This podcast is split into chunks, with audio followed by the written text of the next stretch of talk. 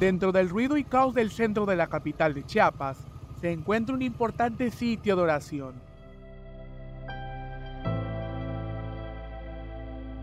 Entre dos mercados públicos se encuentra el templo expiatorio de Nuestro Señor del Calvario, el único lugar en su tipo de Tuxtla Gutiérrez.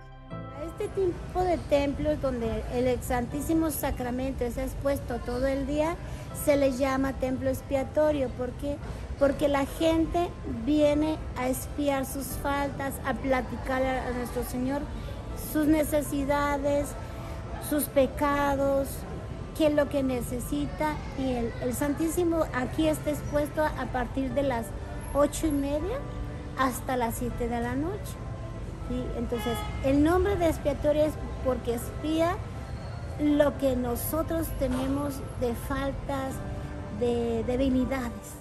En este espacio los creyentes llegan a visitar el Santísimo Sacramento del altar y especialmente oran frente al camarín donde se encuentra la imagen de Santo Entierro, una reliquia resguardada en este espacio. Viene, pone sus, veladoras, habla con nuestro Señor, reza su rosario, platica con él, qué es lo que tiene. Entonces, esa es la, la peculiaridad de todos los templos expiatorios. Permitir que haya el acceso de, de, la gente, porque no todos los templos están abiertos, algunos cierran, otros el Santísimo no está expuesto, entonces aquí, eh, en este templo, todo el día está expuesto.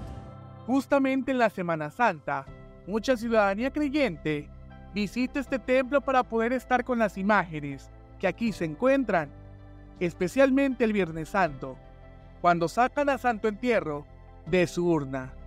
Por la tarde se reza el rosario de, de pésame y el Santo Entierro se saca a, en su urna para exposición y veneración de la gente.